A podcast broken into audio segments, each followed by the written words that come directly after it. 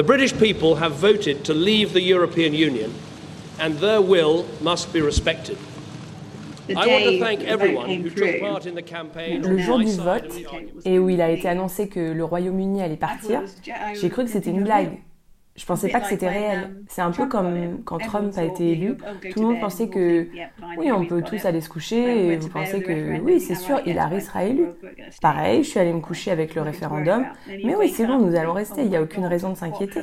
Et puis, vous vous réveillez et vous vous dites Oh mon Dieu, qu'est-ce qui s'est passé Et je me suis dit j'ai tellement d'amis européens, tellement de gens que je connais qui sont européens et ils vont penser que qu'on est raciste. Ils vont penser que on est raciste, xénophobe et c'est terrible.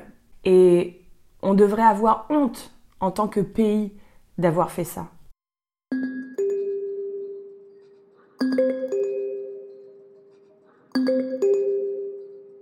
Dans toutes mes interviews, je pose la même question à mes invités. Vous souvenez-vous d'un moment particulier où vous vous êtes vraiment senti européen? Pour moi, c'est en 2010. Je vis alors sur le campus universitaire d'une petite ville californienne. Je suis à une soirée étudiante, comme il y en a des dizaines chaque mois, et je discute avec une amie allemande rencontrée aux États-Unis. Une américaine arrive et nous demande pourquoi on parle anglais et non notre langue.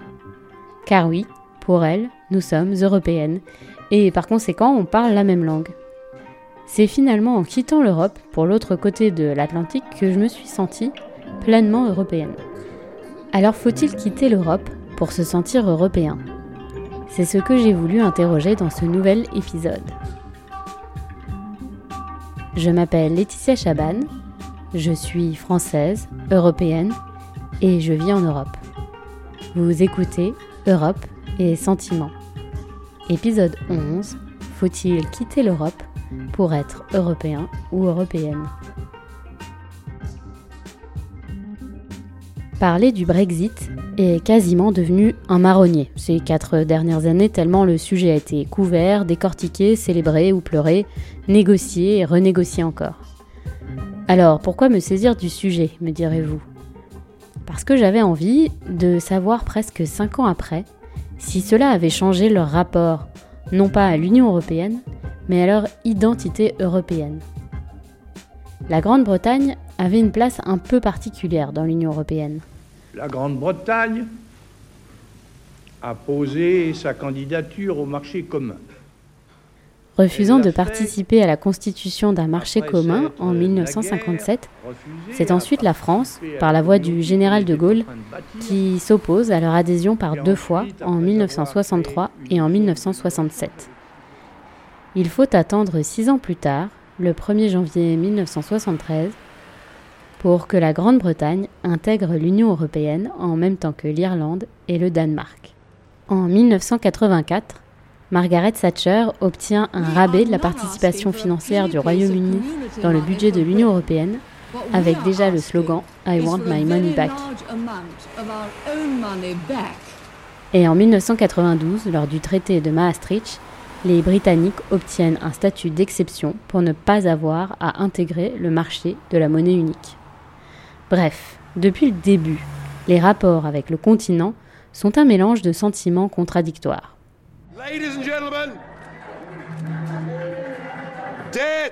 Nous sommes le 24 juin 2016. L'Europe se lève en découvrant que les Britanniques ont majoritairement voté Leave au référendum sur le Brexit, affirmant ainsi leur décision de quitter l'Union européenne. Pour Sophie et Tobias, c'est un choc. Tous les deux vivent à Londres capitale ô combien européenne, et non.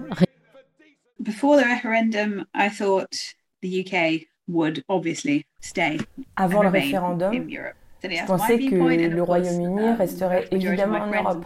C'était donc mon point de vue, et bien sûr, la grande majorité de mes amis et de ma famille partageaient ce point de vue. Si vous êtes entouré de personnes qui renforcent ce point de vue, vous avez tendance à penser que c'est la norme. Je pensais aussi d'un point de vue purement économique, comprenant à travers mes études comment fonctionne l'Europe, le degré d'influence du Royaume-Uni en Europe, et la position clé que les Britanniques occupaient, le nombre d'employés britanniques travaillant pour des organisations comme la Commission européenne ou le Parlement européen, oui, on avait une influence énorme. C'est simplement que le Royaume-Uni ne communiquait pas nécessairement clairement sur son positionnement en Europe. Et je pense que l'Union européenne était souvent utilisée comme bouc émissaire au Royaume-Uni et quelque chose derrière lequel les hommes politiques pouvaient se cacher. Mais même en sachant que nous en étions là, je pensais qu'il était évident que pourquoi quelqu'un voterait contre ou voterait-il pour quitter l'UE Parce que les valeurs économiques, les avantages qu'on a tirés de notre appartenance à l'Europe l'emportent sur le négatif. Et puis, il vaut mieux faire partie d'un système qui et réformer ce système de l'intérieur plutôt que de partir. Alors oui, je pensais pas que nous serions que le référendum se déroulerait comme ça s'est passé. Je pensais que les résultats seraient similaires au référendum écossais qui a eu lieu quelques années avant, que oui, le marché commun rendrait évident que nous devions rester, mais clairement, ça n'a pas été le cas.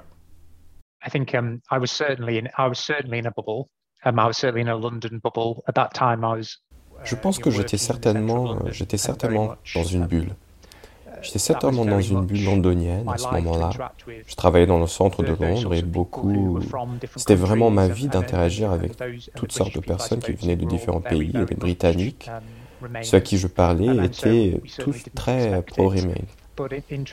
Et donc, nous ne nous attendions certainement pas. Et il est intéressant de noter que le jour du vote, j'appelais mon père qui vit toujours à Doncaster et mon père avait voté pour rester parce qu'il a dit, tu vois, il a dit, on parle de l'avenir et c'est la meilleure chose pour vous et vos enfants. Quand il me parlait, mais il m'a dit, il a dit, ça va être très serré et je pense que ce pourrait être même le Brexit. Et je commençais à dire, je me souviens très bien de la conversation, je pensais, j'ai dit, sois pas idiot, ce sera le Remain qui l'emporte. Ce sera un vote massif pour rester, parce que oui, j'étais dans cette bulle et je pensais vraiment que ça serait ça. Et il a dit, et donc en y repensant, c'est assez amusant maintenant, parce que, enfin, d'une manière un peu triste, mais ça m'a fait réfléchir, parce qu'il m'a dit, je te dis que tous ceux que je connais votent pour le livre. Tous ceux que je connais votent pour partir. Nous avons parlé des raisons. Je me suis dit, bon, ouais, ok, ça pourrait être plus serré que je ne pense. Puis évidemment, nous sommes réveillés le lendemain matin et j'étais en larmes le matin, et mon épouse aussi. Oui, je n'ai aucune honte à admettre que cet instinct où j'ai réalisé a été absolument déchirant. Évidemment, après avoir vu tout ça, je commençais à réfléchir à la façon dont nous allons y faire face. Mais oui, ce choc, c'est un vrai choc. Parce que j'avais été complètement, j'avais été dans une bulle, je pense. Pour eux, beaucoup de choses ont changé depuis ce référendum. D'abord le contexte politique, comme le soulève Tobias qui n'a jamais été aussi instable en Grande-Bretagne, avec le changement à trois reprises de Premier ministre en moins de quatre ans, ce qui n'était jamais arrivé. Mais aussi la couverture médiatique constante des négociations avec l'Union européenne et le bras de fer avec son représentant Michel Barnier. Finalement, le Royaume-Uni n'aura jamais autant parlé d'Europe ces quatre dernières années.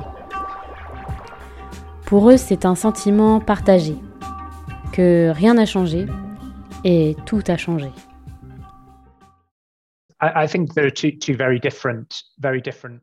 Je crois qu'il y a deux expériences très différentes. Des expériences différentes entre après le vote, puis après le Brexit uh, lui-même. Donc après le réféendum, la vie tournait autour du Brexit constamment. Tout dans l'actualité, il s'agissait toujours de l'étape suivante, de ce qui allait se passer, et comme tu le sais sûrement, que les auditeurs le savent um, peut-être, il y a une période d'agitation politique au Royaume-Uni, tu vois. Des choses qui ne s'étaient jamais produites se sont produites. Comme le Premier ministre qui vont et viennent, et tu vois la, la Cour suprême qui force le Premier ministre à rouvrir le Parlement. Les changements constitutionnels majeurs se sont produits, tu vois. Ce n'est pas du tout britannique. La Grande-Bretagne est classiquement assez exemplaire. Nous prenions des décisions politiques extrêmes, cela domine tout, et ça domine toute la vie. Et puis le Brexit s'est produit et cela s'est, dans quelque sorte, complètement évaporé dans les médias. Et puis le Covid est arrivé.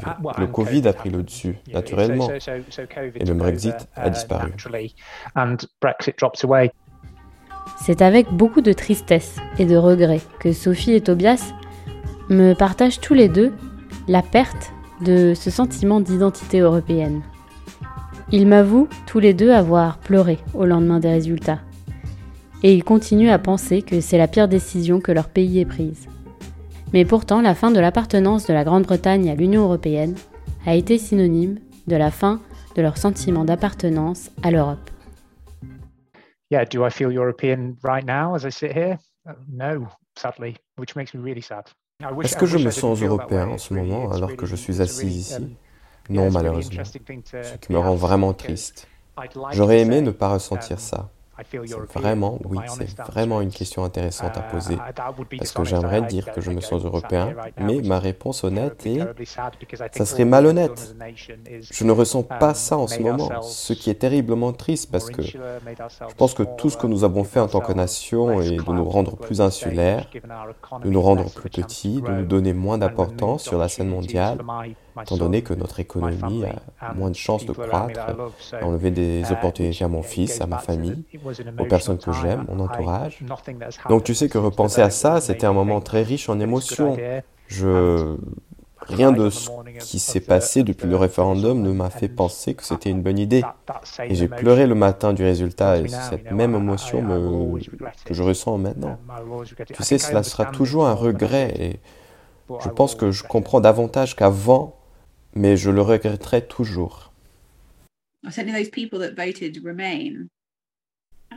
C'est sûr que les personnes um, qui ont voté pour rester et qui portaient fièrement leur identité européenne sont maintenant, en quelque sorte, dans l'impasse.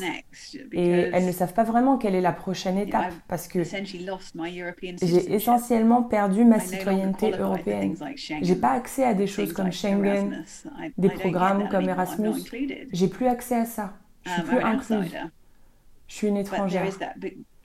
Et ce sentiment, il est en partie lié à cette perte d'identité que vous n'avez plus même en travaillant à Londres. Vous n'avez pas forcément les mêmes droits que vous aviez auparavant. Alors, non, je crois que je ne me sens plus nécessairement européenne parce que certaines de ces choses qui signifiaient être européenne, comme um, bénéficier de la liberté de l'Europe, de l'Union européenne, ne sont plus là. Et ce sera donc intéressant de voir culturellement si on continue à se sentir européen une fois cette phase initiale terminée, de voir um, où on va aller. Est-ce qu'on va se rapprocher des États-Unis?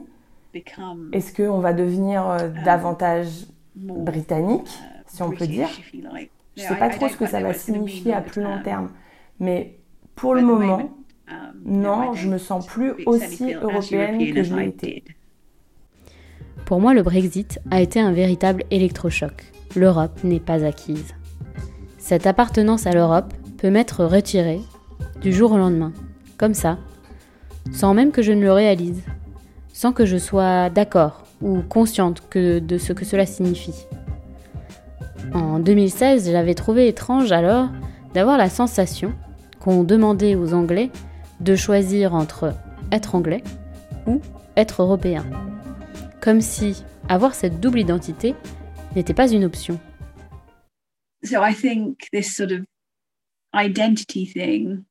Je pense que ce genre de question d'identité, britannique versus européen, c'est aussi une manifestation de l'opposition mondialisation versus nationalisme.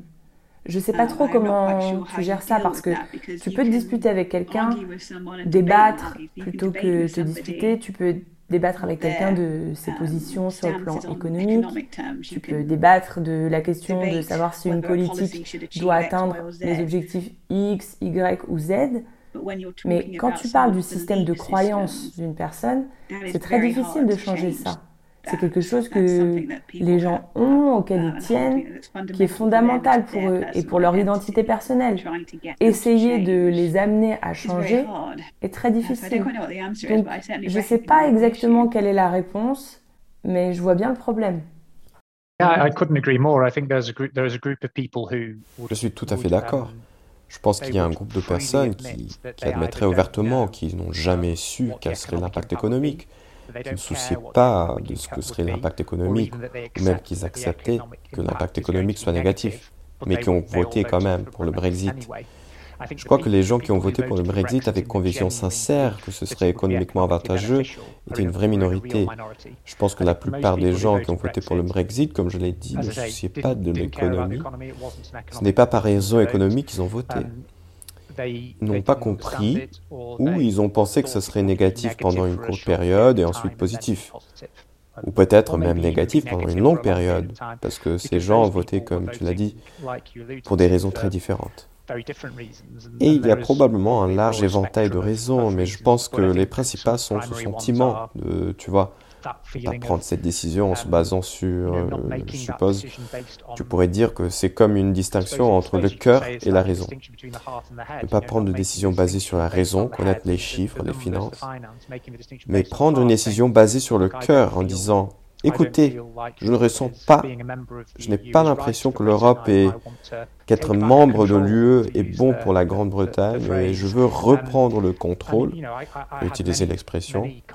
Et tu vois, j'ai eu de nombreuses conversations à débattre et argumenter avec des gens pour expliquer pourquoi cela n'avait aucun sens pour moi et pourquoi cela était illogique pour moi. Mais et j'apprécie le point de vue et je pense qu'il y a des gens au Royaume-Uni qui nous considèrent comme une nation insulaire, ils nous considèrent comme la partie extérieure de l'Europe. Il y a aussi une grande nuance entre ces Nations Unies, tu vois. Il y a donc différentes nuances pour les Écossais, pour les Anglais, pour les Irlandais du Nord et les Gallois. Et donc beaucoup de gens qui ont voté pour quitter l'Europe ne se considèrent même pas comme des Britanniques, ils se considèrent comme des Anglais. Et cela a sa propre, tu vois, cela engage sa propre identité, son passé, son désir propre de partir de l'Europe et de faire partie de l'Europe. Et de toute façon, comme tu le sais, comme j'imagine que les auditeurs le savent, les Irlandais du Nord et les Écossais ont tous voté massivement pour rester dans l'Union européenne. Donc ce sont vraiment les Anglais qui ont voté pour un départ de façon déséquilibrée. Et je suis tout à fait d'accord que ce n'était pas seulement pour des raisons économiques. Je pense que pour beaucoup de gens, il s'agissait de la perception que le Royaume-Uni était en quelque sorte sous le joug et l'influence de Bruxelles et que nous n'avions aucun contrôle sur ce que nous faisions et qui voulaient reprendre leur souveraineté et revendiquer la direction, la vision pour un plus grand Royaume-Uni.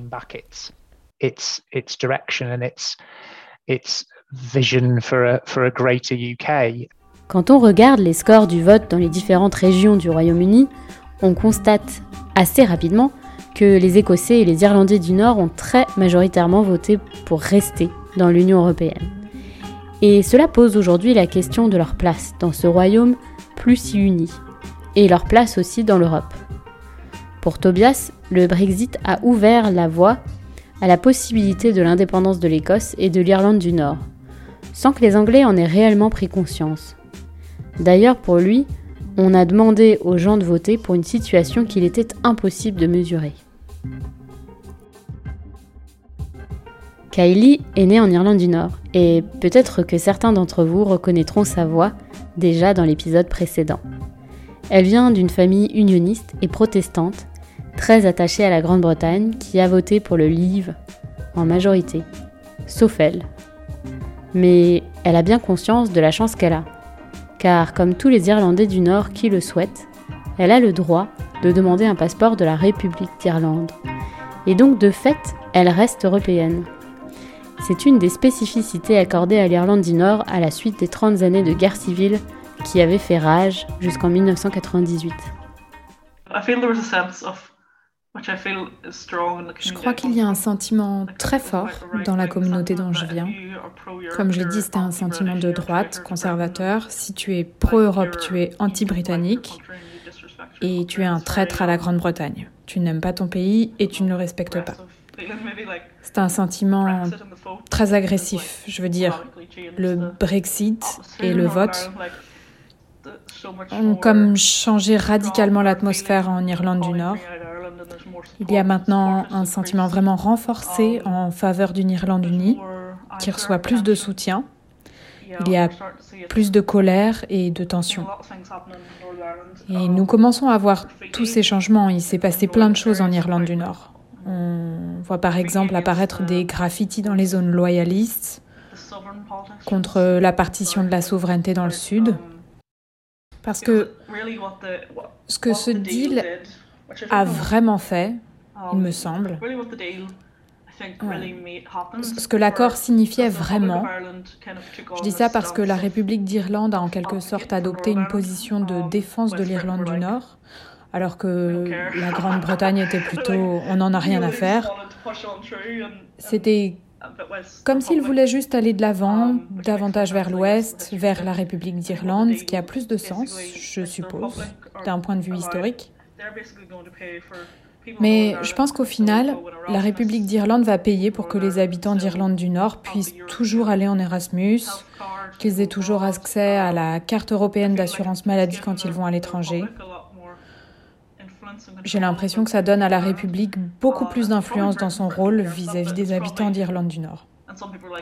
La Grande-Bretagne a l'air de s'en ficher, même si certaines personnes vont jusqu'à dire que c'était fait exprès pour aider à la progression de l'unification de l'Irlande du Nord quand ce serait effectif. J'ai l'impression que l'appel à la mise en place d'une douane est devenu beaucoup plus fort et je pense que les unionistes sont menacés à cause du vote, si tu vois ce que je veux dire. En Irlande du Nord, vous avez en gros le droit d'avoir les deux passeports, celui de votre choix ou même les deux. Donc euh, c'est bizarre parce que je n'ai jamais eu de passeport britannique vu que ma mère, euh, même si elle me dit que je suis britannique, elle dit aussi oh, moi je suis une vraie Irlandaise, je viens de la République d'Irlande, on n'est pas vraiment britannique. Et c'est d'ailleurs elle qui a demandé un passeport irlandais pour moi. Donc j'ai jamais eu le passeport britannique et je vois pas vraiment l'intérêt d'en avoir un. C'est un peu pas sans valeur, ça serait horrible de dire ça, mais c'est moins utile qu'un passeport irlandais. Alors euh, oui, c'est un attribut assez unique dans le contexte mondial, je suppose, d'être euh, en dehors de l'Europe, où tu habites pourtant en un sens, mais aussi toujours en Europe et d'avoir beaucoup d'avantages au même titre que ceux qui n'ont pas eu le Brexit, si tu vois ce que je veux dire. C'est donc oui, c'est assez unique, je suppose. Luc Ambrose, 25 ans, né dans le comté de Suffolk, dans une famille catholique conservatrice, est un jeune journaliste indépendant. En 2016, il habite alors sur le campus de l'université de Coventry, une petite ville dans le centre de l'Angleterre. Comme beaucoup de jeunes alors à l'université, il a voté pour le camp Remain, tout en sachant qu'il avait peu de chances de l'emporter. Dans sa ville de naissance, tout le monde a voté Leave. Et il n'a cessé d'entendre autour de lui, dès qu'il sortait de son campus, les gens approuvaient les arguments du camp Leave. Pour lui, les résultats du Brexit ne sont pas liés à une question de génération, mais plutôt à un enjeu grande ville contre le reste de l'Angleterre. Complètement à l'opposé. Entre ma vie à Coventry, pendant que je regardais les élections, le référendum, je veux dire, et dans ma ville d'enfance, quand je parlais aux gens. Mais en voyant mes amis de Sufferd, beaucoup d'entre eux étaient soit du genre je ne sais pas vraiment ce qui se passe, alors je vais juste voter de cette façon, ou je ne vais pas voter. Ou j'ai eu quelques personnes qui me disaient oh c'est une blague, je vais voter pour Farage parce que c'est juste un mec marrant, ou je ne sais pas, un peu farceur. Et puis vous avez des gens qui allaient juste euh, leur vie, leur bulle et l'Angleterre rurale et je veux dire, il y a tellement de facteurs qui sont entrés en jeu. Mais je me souviens juste d'avoir été à l'école avec le genre d'éducation qu'ici, je veux dire, je suppose que c'est pareil dans tous les pays, mais c'était tellement nationaliste, en ce sens que l'Angleterre est toujours dépeinte comme le vainqueur, comme le sauveur. Une grande partie de notre histoire était basée sur des victoires. Wellington, d ce genre de choses. Et je pense que subtilement ou inconsciemment, cette rhétorique s'infiltre dans les gens. Surtout quand vous ne venez pas d'une ville ou d'une ville pleine de gens internationaux, parce que tu ne vois que ça, et que ça se renforce encore et encore, et que tu l'entends dans les médias, tu l'entends dans les programmes de la BBC, tout ce genre de choses. Alors qu'à Coventry, bien sûr, c'est une ville universitaire, mais une grande partie de Coventry voulait rester. Encore une fois, c'était différent à Coventry parce que je pense que dans l'ensemble, la ville a voté en faveur du livre parce que c'est une ville ouvrière et que les gens ont été gavés de beaucoup de mensonges pendant cette période. Mais je me souviens exactement du jour où le référendum a eu lieu et où nous étions. mes amis avaient une chambre au rez-de-chaussée que nous utilisions comme salon. On regardait tous la télévision et on regardait et le vote est arrivé et c'était juste, je crois, juste un choc, juste une immense déception. Et on était juste assis là, jurant à la télévision, qu'est-ce qui arrive, qu'est-ce qui se passe? Ouais, c'était juste de la frustration. Comme je l'ai dit, beaucoup de ses amis avec qui j'étais étaient partis à l'étranger et avaient fait un Erasmus et étaient vraiment des pro-Remain. Alors oui, c'est très bizarre de voir les deux perspectives en même temps. Je n'étais pas quelqu'un qui disait Oh, nous allons gagner, le Remain va gagner parce que tout le monde autour de moi. J'avais des gens à 50-50, je pense. Et en même temps, étudier le journalisme, être journaliste, c'était juste effrayant de voir ce qui se passait dans les nouvelles à ce moment-là, parce que c'était juste une pile de mensonges pour la plupart, juste de la propagande et aucune substance réelle. Luc a été tellement déçu par le référendum qu'il a fait un choix radical. Alors qu'il avait en tête de partir vivre à Londres avec sa fiancée, ils font leur valise et partent vivre aux Pays-Bas où un stage l'attend. S'ensuivent quelques années à Budapest, ville d'origine de sa fiancée, puis à nouveau les Pays-Bas où il habite aujourd'hui. Pour Luc, hors de question de retourner vivre en Grande-Bretagne. Il ne voit pas d'intérêt et il ne s'y sent plus chez lui. Eh bien, je crois que, comme je l'ai dit au début, quand j'étais à l'école et pendant mes années de scolarité, j'ai souvent changé d'école et je me suis mis dans ce genre de position inconfortable qui, je pense, m'a grandement facilité cette, euh, ces déménagements dans différents pays. Mais je pense aussi que le Brexit l'a vraiment poussé à l'extrême pour moi. En tant qu'enfant, je me disais, ouais, vivre à Londres serait génial. Donc, quand nous avons quitté l'université, la décision a été finalement assez irréfléchie seulement parce que j'avais obtenu ce stage. C'est pour ça que j'ai déménagé au départ. Mais depuis, je n'ai jamais voulu retourner en Angleterre. Et je ne pense pas que j'en ai jamais envie. Pour moi, je pense peut-être que c'est quelque chose que certains pourraient appeler une parodie de démocratie. Mais j'ai choisi de voter avec mes pieds. Ce que j'ai pu faire à peu près parce que j'ai eu assez de temps, heureusement.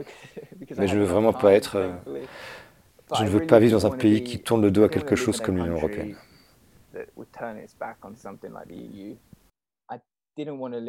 Je ne voulais vraiment pas vivre ailleurs en Angleterre, à part peut-être dans quelques villes, alors que les options en Europe sont si énormes que c'est un peu comme pourquoi choisir une Ford Fiesta alors que je peux avoir une Ferrari, en quelque sorte. Cela n'avait aucun sens pour moi.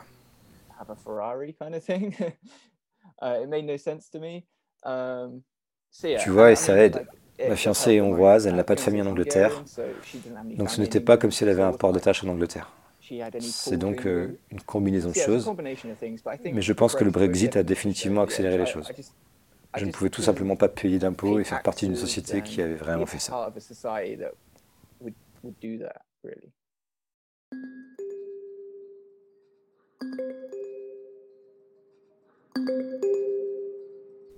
Finalement, Luc a pris une décision un peu similaire à celle de son pays, celle de partir plutôt que de faire bouger le système de l'intérieur.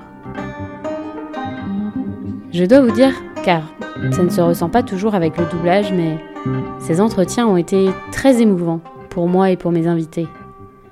Et je vais être honnête avec vous, je crois qu'une partie de moi n'a toujours pas accepté que le Royaume-Uni ait quitté l'Europe officiellement le 31 décembre 2020. Fini cette liberté de se déplacer comme on veut avec l'Eurostar. Fini la liberté d'échanger des biens et des services. Fini les échanges Erasmus avec les universités anglaises. Fini le partage d'un même passeport européen. Si Tobias et Sophie partagent ce sentiment d'avoir perdu leur identité européenne après le Brexit, ils partagent aussi cet espoir que la situation ne dure pas et que les futures générations feront changer le cours des choses. Et moi aussi, je l'espère, que nous serons un jour à nouveau 27. Pour ceux qui souhaitent aller plus loin, je vous recommande la lecture du roman de Jonathan Coe, Le cœur de l'Angleterre, qui retrace très bien, à travers l'histoire de la famille Trotter, cette année 2016. Et pour ceux qui préfèrent un bon documentaire, je vous recommande celui publié par le site d'Arte, Brexit, les dessous d'un divorce. Merci d'être toujours plus nombreux et nombreuses à écouter Europe et Sentiments. Si vous avez aimé cet épisode, parlez-en autour de vous, partagez-le, Laissez un commentaire sur votre plateforme d'écoute ou quelques étoiles sur Apple Podcast. Je vous dis à bientôt pour le dernier épisode de la saison 1.